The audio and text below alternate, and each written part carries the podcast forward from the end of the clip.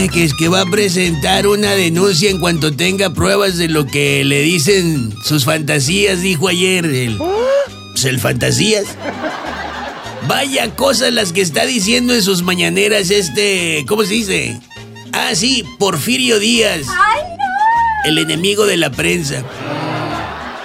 No entiendo yo cómo López Obrador puede prestarse a que el Fisgón o Jesús Ramírez lo agarren como muñeco de ventríloco y lo hagan salir a decir lo que a ese par de sinvergüenzas se les ocurra que el presidente diga.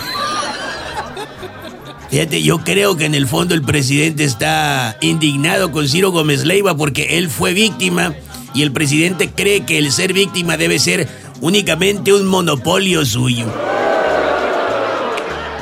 Pues otra vez se fue bien recio el fantasía. No le gusta la realidad y prefiere fugarse a su imaginación.